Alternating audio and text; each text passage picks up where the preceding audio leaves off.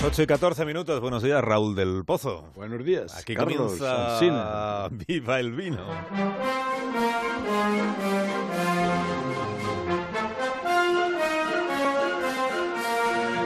Cuando tú quieras, maestro.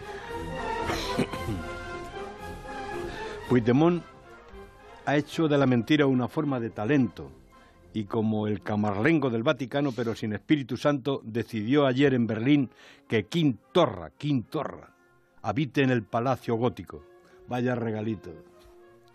¿Quién es un fanático antiespañol, un supremacista xenófobo, contrario a la autonomía y partidario de la República Catalana? Dijo recientemente, el Estado español ha cambiado las porras por las plumas de dictar sentencias. Esperemos, Carlos, que esto no sea el éxodo, con los españoles en el papel de judíos.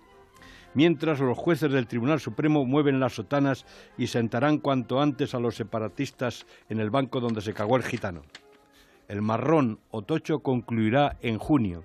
Los ropones se quedarán sin vacaciones en agosto para que el juicio comience en octubre y la sentencia se publique en enero. Cuanto antes termine el juicio, antes habrá indultos. Eso era la intención. Pero Albert Rivera exige que hasta que el gobierno no acate la Constitución se mantenga el 155. Rivera no traga y teme que el nacionalismo desgarre nuestra nación. Quinto ratitueo.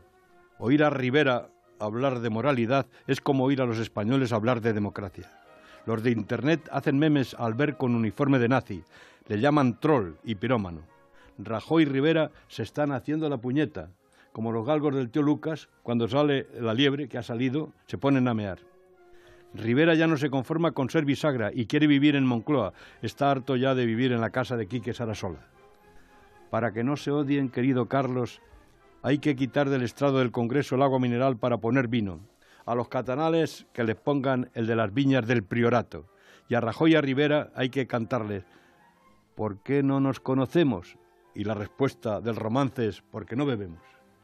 Que se echen unos tragos en rueda, con el tinto gordo en Peñafiel y con el calrete en la ribera. El vino siembra poesía y paz en los corazones. Y viva el vino. Que tengas un buen fin de semana, Raúl. Hasta luego. Un abrazo, Carlos.